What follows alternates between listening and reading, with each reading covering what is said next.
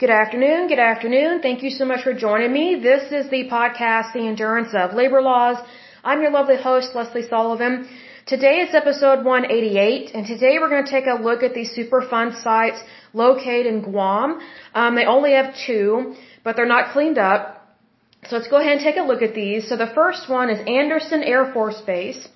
It is located in Yigo, Y-I-G-O, if I am pronouncing that correctly.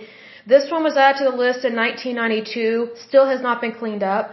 The next one is Ordot Landfill. This next word I have a hard time pronouncing in terms of location.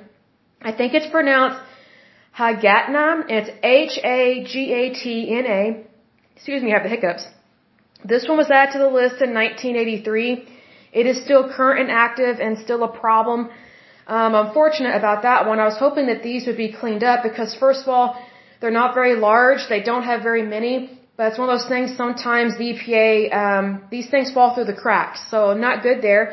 So hopefully Guam, uh, Guam, excuse me, and the EPA can get these cleaned up.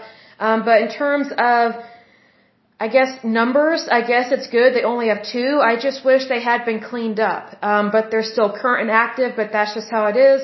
I'm guessing these have fallen through the cracks in regards to Guam and the EPA. Um, but I will go ahead and end this podcast. But as usual, until next time, I pray that you're happy, healthy, and whole, that you have a wonderful day and a wonderful week. Thank you so much. God bless and bye bye.